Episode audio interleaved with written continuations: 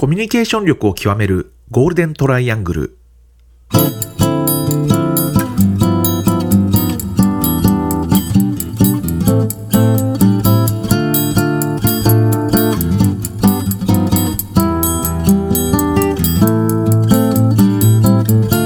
仕事でコミュニケーションを扱う3人がこれまでの経験や最新の話題を語りながらコミュニケーションとは何かを一緒に考えていくポッドキャストです。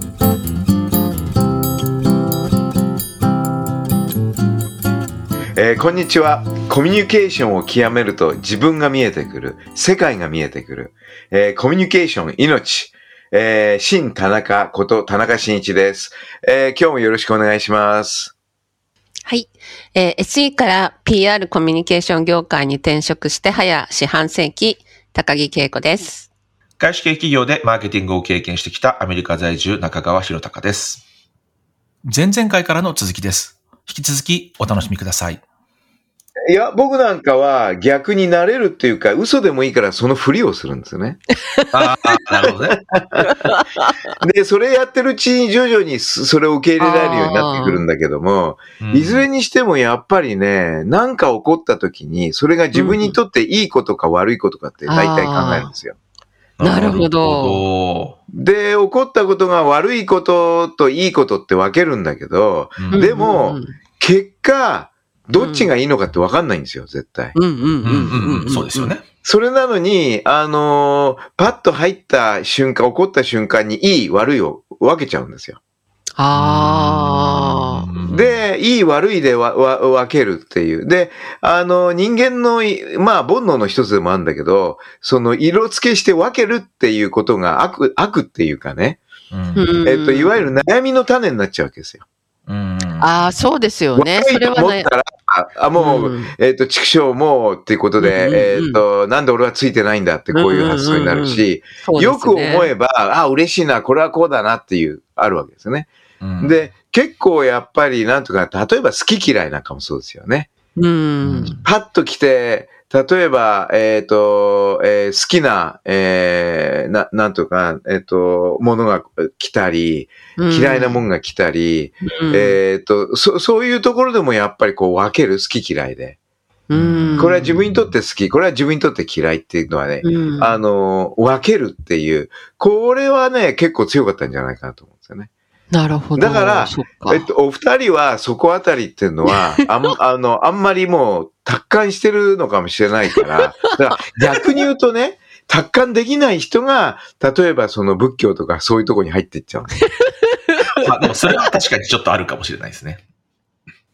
多分。え、それって、あの、こう、今、今の年齢になったからそういう思考回路になってきてるのか、割と若い頃からたそう、そういう感じだったんですか？そういう感じっていうのは好き嫌いが激しいってその、そうですね。あの、すその、すすべての物事に関して何かこう判断をしてしまうっていう。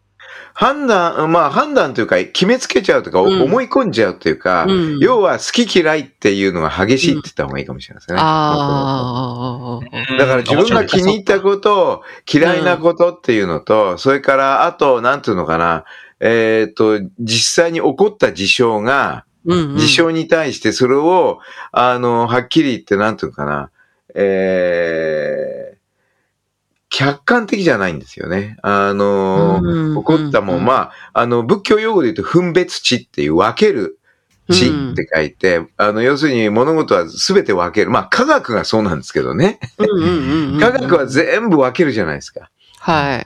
全部分けて、その分けたものの要素同士の関係性をこうつなげていくっていう話なんだけど、あの、やっぱり分けるっていうことが、その中でも、その好き嫌いで分けるっていう、まあ、だから分けるっていうのもいろいろあるんですよ。りでも、やっぱり、あの、人間が、こう、なんていうのかな、えっ、と、ある意味で、えー悩む一つの原因っていうのは、その好き嫌い、あるいは、あ、これいい、これ悪いっていう、そういうふうにこう、それをですね、色付けしちゃう目の前で起こってるうんことを。うんそれはね、結構、多分、か、多分大多数の人間はそうだと思うんですよね。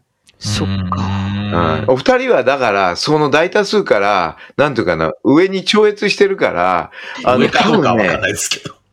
でもそう、そうだと思うな。基本的に。いや、なんかでも、悩む、私もでも、いつからかはわかんないですけど、なんかやっぱり昔嫌だなと思ったことで悩悩むわけじゃないですか。でも、そうですね。悩むことが、悩むことも大変じゃないですか。悩むというか、えー、ってこう、なんで？ってこう考えちゃうこと自体がもう 嫌になっちゃうと、じゃあもう悩まないようにしようんうんうん。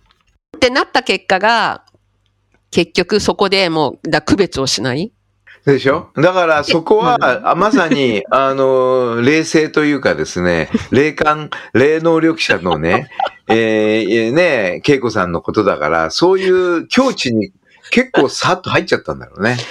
ああ、そっか、そうなんですかね。だから、あの、人間っていうのは、四六時中悩んでんですよ。あーいろいろなことでそうなのか。それ辛いですね、でもね。それは確かにね、辛いでしょ？うんだから結構、あの、四六時中人間っていうのは悩んでて、ほとんど人間そうだと僕は思ってるんですけど、そうするとなんで悩むのかっていうと、あの、なんていうかな、いわゆる好き嫌いを明確にしちゃうんですよ。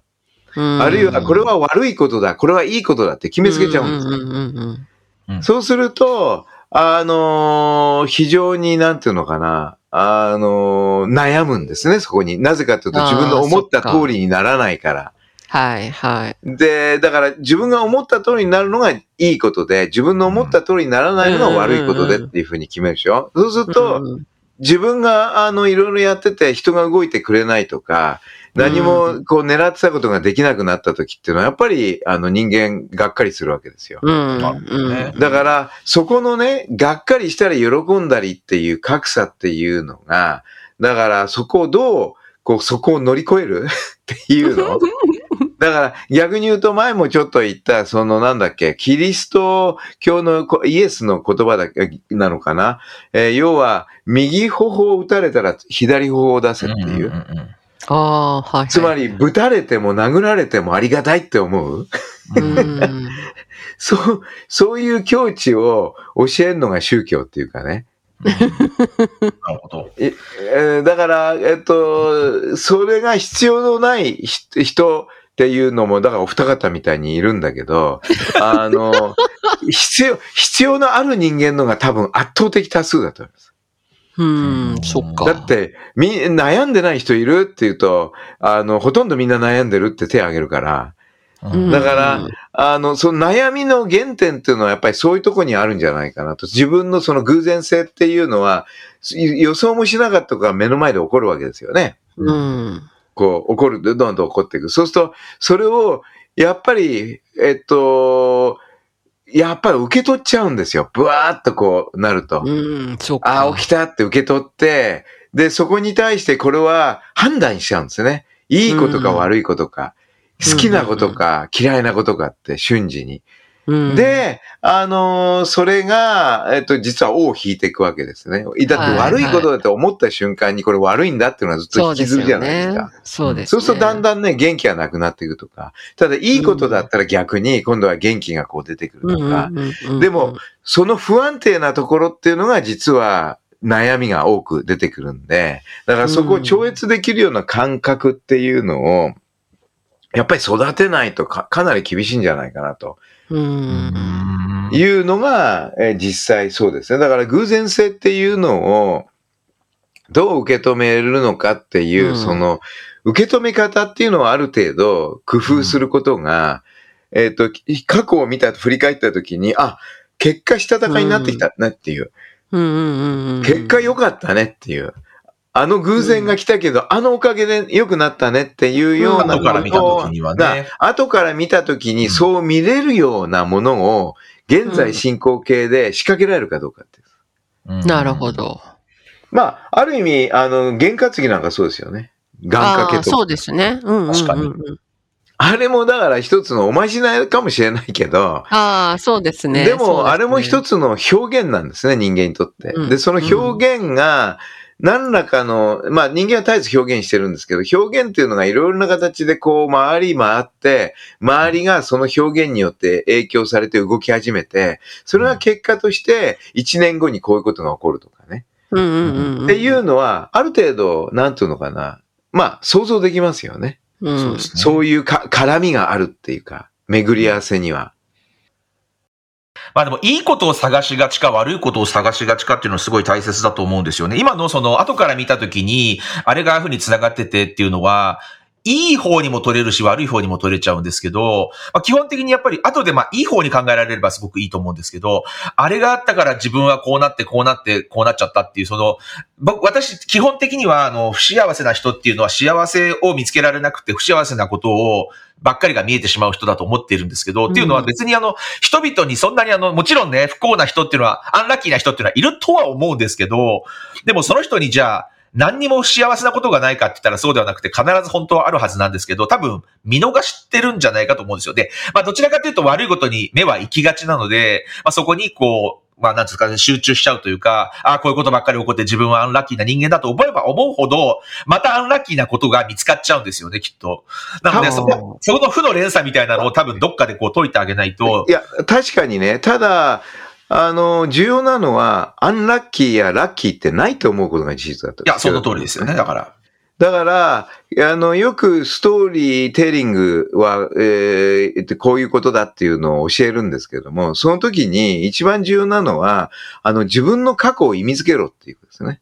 うん。で、うん自分の過去を、じゃあどうやって意味づけるか。自分の過去っていうのは事実は変えられないわけですよ。うんうんでもそれぞれの事実の意味付けは自由自在になるわけですね。うん。うん。そうすると、あのー基本的には自分が元気になるような、今、現在進行形で元気になるような、うん、えっ、と、意味付け、自分の過去の意味付けをしろって教えるんですね。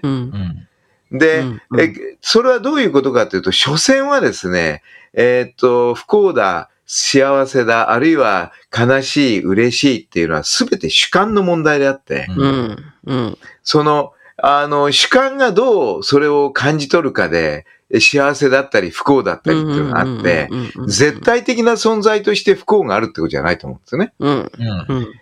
だから、あのー基本的には多分、不幸も、えっと、えっと、えっと、えー幸せも、あるいは好きも嫌いも、そういう二元論的な発想ってのはもうなくて、もともと。自分の外にそういうものがあるってむむと思い込んじゃうだけの話であって、そうじゃなくて、うん結局自分がそれを受け受け止め方ね、それがポジだったらうんそれはポジだし、うん。ネガだったらネガだし、だから人間として工夫できるのは、まあ、例えば僕なんかのような、あの、結構くよくよする人間はですね、あの、どっちかというと、あの、なんていうのか、受け取り方をすべてポジにしちゃうんですよ。ああ、そうですね。うん。うん。あの、嘘でもいいからポジで考えろっていうね。はいはいはい。うん。うん。そうすると、だんだんそれをやっていると、えっと、物事の受け取り方がすべてポジにこう、こうなんていうかトランスフォームしていっちゃうんですね。うん。そうすると、えっと、出会うものすべてがもう、もうチャンスっていう感じ。うん。うん。うん。うん。で、よくクライシスコミュニケーションの時に、ピンチしかないんで、そのピンチの背後にチャンスを見つけろっていうことをしょっちゅう言うんですけども、あれも主観の世界なんですよ。確かに、確かあの、社長っていうのが一番被害者意識持つんだけど、に。その社長がですね、やっぱり、あの、今目の前で起こってるもうピンチしか事象はないんだけども、でも、主観的な、その受け止め方を変えることによって、実はその背後にピンチチャンスがあるって見えるようになってくるっていう。うん。だから、主観の世界っていうのは、実は結構重要で、まあ我々はあの、近代社会に入ってから、あの、いわゆる客観性の重要性を叩き込まれちゃってるんで、うん。客観的に説明できないものは存在しないっていう、うん。つまり客観性の何の、ある意味呪縛っていうのかな。つまりうん必ず相手と自分って分けるじゃないですか。あるいは見てる対象と自分って分けるじゃないですか。うん。で、科学っていうのはその見ているものをどんどんどんどん分けていくわけですよね。うん。うん。うん。で、そこから因果率、因果率というかそのけつながりをどんどん究明ししながらって、必然の世界をどんどんこう作作り上げていくって、こんな感じですよね。だから、でもそこにはやっぱりもう一つ欠けてるのが主観で、うん。しじゃあ主観の世界はどうなのか、客観の世界と主観の、えー世界をどうこう、なんていうのかな、えーバランスを取っていくのかっていうのは結構人間生きていく上で結構重要なんじゃないかなって気がしますよね。うん。で、偶然と向き合うときっていうのはかなり主観の世界が入っていくんじゃないかなと。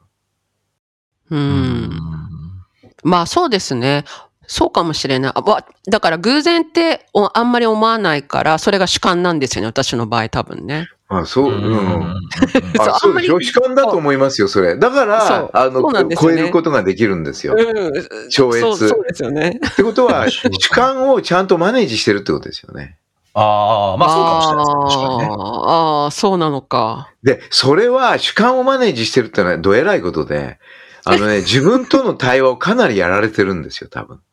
ああ、あ、でも、うん、それはしてるかも、子供の頃から。え、でも一人っ子ってそうじゃなかったですか？田中さん。いや、あのね、僕は間違った方向行っちゃったんですね。あの、恵子さんは、実に、その、あるべき姿で、こう、しえっと、進化していったんですけど、僕の場合は、あの、自分との対話っていうものの中に、なんていうのかな、変な意味での客観性っていうのが入ってきちゃって、周りからどう見られてるかとかね、うあーん。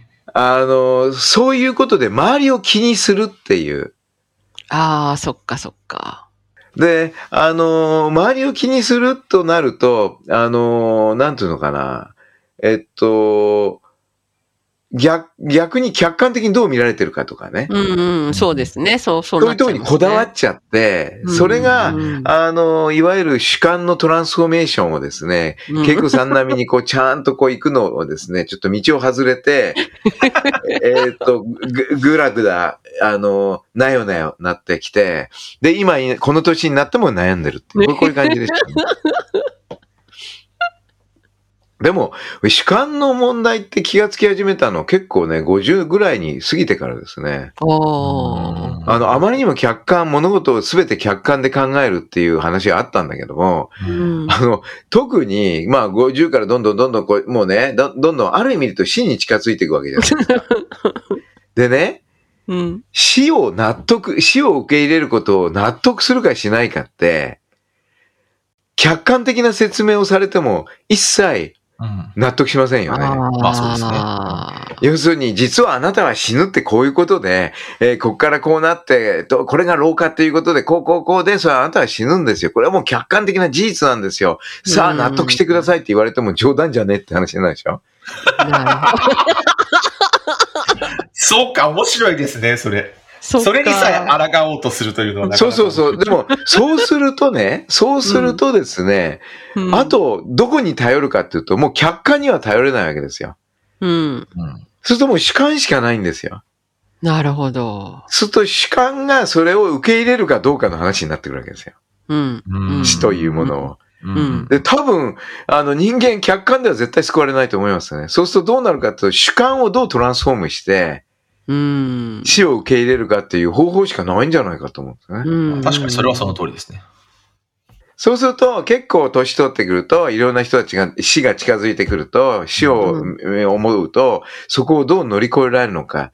あるいは中にはすごい達観した人がいて、来れば来れ来いと いうだけで、そその時をね、もう瞬時に終わることだから、えっ、と、もうそこでもう、えーいいという人もいるし、あの、みんなそれぞれその死に対して、それぞれのこの向き合い方をみんなみ考えてんですよ。うん。うん。うん。てか考えるようにさせられちゃうんですよね、年取るとね、どんどん。そうですよね。そうですよ、ね。だからその時にやっぱり自分の主観っていうものっていうのをどう言いくるめるのか、納得させるのか、あるいは納得させる必要もないのかもしれないけどね。うん。わからないです。でもなんか、そういうところから主観っていうのが一体どういう役割を果たすのかなっていうね。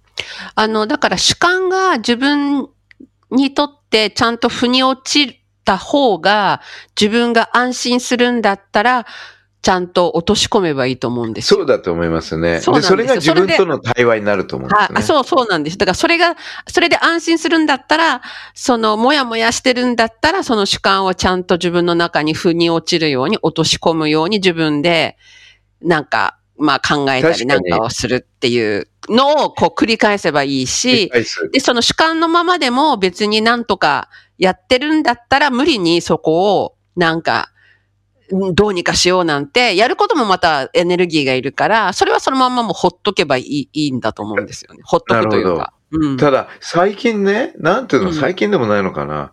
あの、自分との対話をやっていって、今さっき言った、安らぎで落ち着くって言いましたよね、うんケゴさんね。はい自分と対話して落ち着く。で、うんどうもね、自分とだけの対話だと、それはもう一人の自分との対話だけだと、うんやっぱりね、落ち着け、安定、あの、均衡点に行かないんですよ。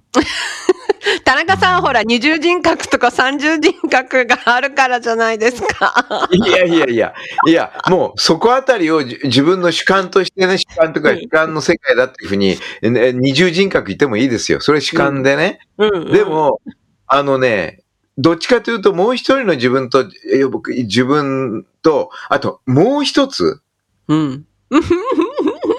三曲が必要なんですよね。うーん、なるほど。これ三曲っていうのが多分、あの宗教の原点だと思うんですよね。はあ。人間っ、て、安心するっていうか落ち着くっていうか、うん。腹落ちするときっていうのは、あの、自分との対話だけじゃなく、まあもちろん相手との対話も入ってくる可能性はあるんだけども、うん実は、えっと、自分との対話にしても、相手との対話にしても1対1ですよね。はい。二人の間のこの対話になるんですけど、実はもう一つね、上の方に、まあ、いいろいろ言い方言うと天とかね、まあ人によって神様とかね、うん。あと、あ、あるんだけど、やっぱりそことも話をつけとく。ああ、なるほど。そうすると、一つのね、均衡点が出来上がるっていうか、安定するんですよ、うん均衡が。あの、二人だけだと、あ四人だと全然バラバラだし、二人だとダメなんだけど、三人だと均衡点になるっていうね。これ、あの、平田織座さんっていう、ええっと、あの、脚本家、演劇脚本家いるんだけど、この話したと思うけど、あの、コミュニケーションっていうのは、基本的には、あの、いわゆる、二人じゃダメ、三人からっていう。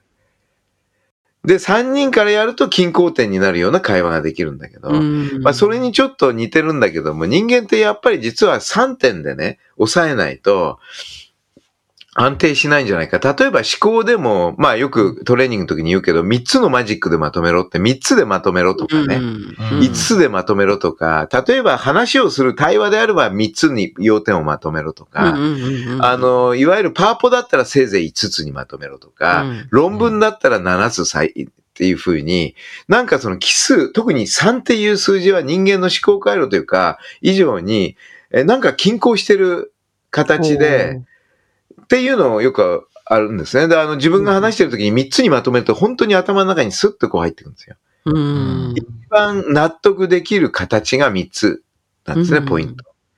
でも、あの、やっぱりね、あの、なんていうのかな、えー、自分との対話も自分ともう一人の対話、相手だけじゃダメで、もう第三者がそこにも上の方に誰かがいないと、ただその存在いうのは主観の中から出てきにくいんで、主観を超えたなんか上の方のものっていう、なんか人間には多分宗教がこれだけ、まあずっと流行ってきたってことは、うんあの、見えない何かを、あの、崇拝するっていう、うん、癖っていうか、成功というか、そういう性質っていうのを人間持ってるんじゃないですかね。うん、うん、なんか何かを崇め、立てまつるとか、なんか自分や自分と同じ相手、隣にいる相手以外に上の方にもう一人相手がいるんじゃないかっていう。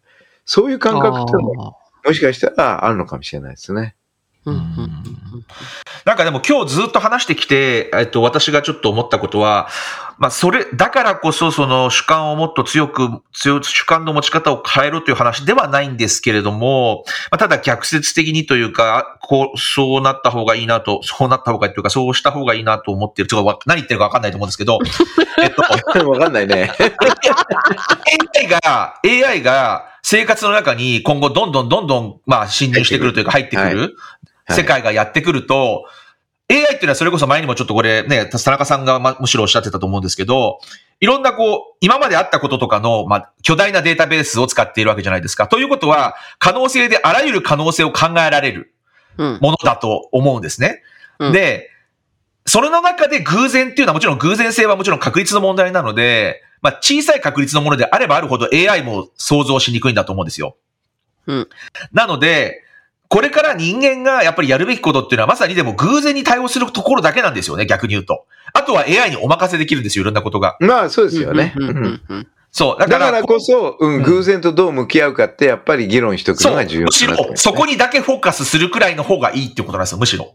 まあね、なるほど。想像できる部分は、想像してももうあまり意味がなくなってくるので、なるほどね。そこは放放っておくというか、そだから、それ、こういうことがああるかもしれないなっていうのを期待すること自体が人間にとってはあんまりもう無駄になってくるんじゃないかっていう気がちょっとしたりしたんですよね、今考えていて。むしろその、それが偶然に対してそのいい悪いを判断したりとか、一喜一憂するみたいなことをやり始めちゃうと、そこばっ、そこだけにだから人間はフォーカスせざるを得なくなってくるので、さらに人間の生活は辛いものになっていくというか、その、そのその考え方を排除しないと、さらに大変な世界がやってくるんじゃないかって気がちょっと今したんですよね。うん。まあ、そうでしょうね。やっぱり、あのーまあそういう意味で AI と人間って考えたときに、やっぱり人間の方が、あの、感覚機能は全然発達してるんですよねうんうん。もちろん。うん五感、六感っていうところまで、六感も含めて考えるとね。うん。だから、あの、結局、頭だけで、ロジックだけで考えてるっていうのは、やっぱり感覚機能としては非常に一部のものしかなくて、だからやっぱり体動かすっていう、だから動物なんでね、我々うん。動くものですから、動いて初めてその、えー全体のえー環境から受信して、で、その中からいろいろな発想とか、えーいろんなアイディアとかそういうのがこう生まれてくるわけですよね。うん。だからやっぱりそこを生かすっていうことが多分これから人間が生き残っていく上では重要なんで、そこは AI が、まあ、そこまで行くかどうか AI がね、ただ AI の感覚って全てデータですよね。うん。うん。しかも過去のデータじゃないですか。そうですね。だからやっぱりそこはね、さっき今ヒロちゃんが言ったように人間がやっぱり注力すべきは偶然性の世界で、うん。あの必然性の世界はまあ少なくとも、えっと AI に任せときゃいいと、うんえーいう風になるっていうのは結構納得感ありますね。うんうん。だから主観を鍛えていくとか、その偶然性に対する免疫をつけていくっていうことは今後、今後、より、たら、さらに大切になってくるのか大切になってくる。あのね。ね、主主観を鍛えるってすごく重要だと思いますね。うん。あのーあまりにも我々客観の世界に生きてすぎ、生きすぎてて、うん、うん、あの主観がすごい弱くなってるんですね。うん。で、やっぱり主観を鍛えるって僕絶対的に重要な要素かなと思ってて。うん。だから、その、ただその時の主観というのと、えっ、と、いわゆる自我意識っていうのと、うん。うん。これどういう関係になってるのかっていうのが僕にはまだ明確には分かっていない。うん。で、一応ね、あの、ユングのですね、はい。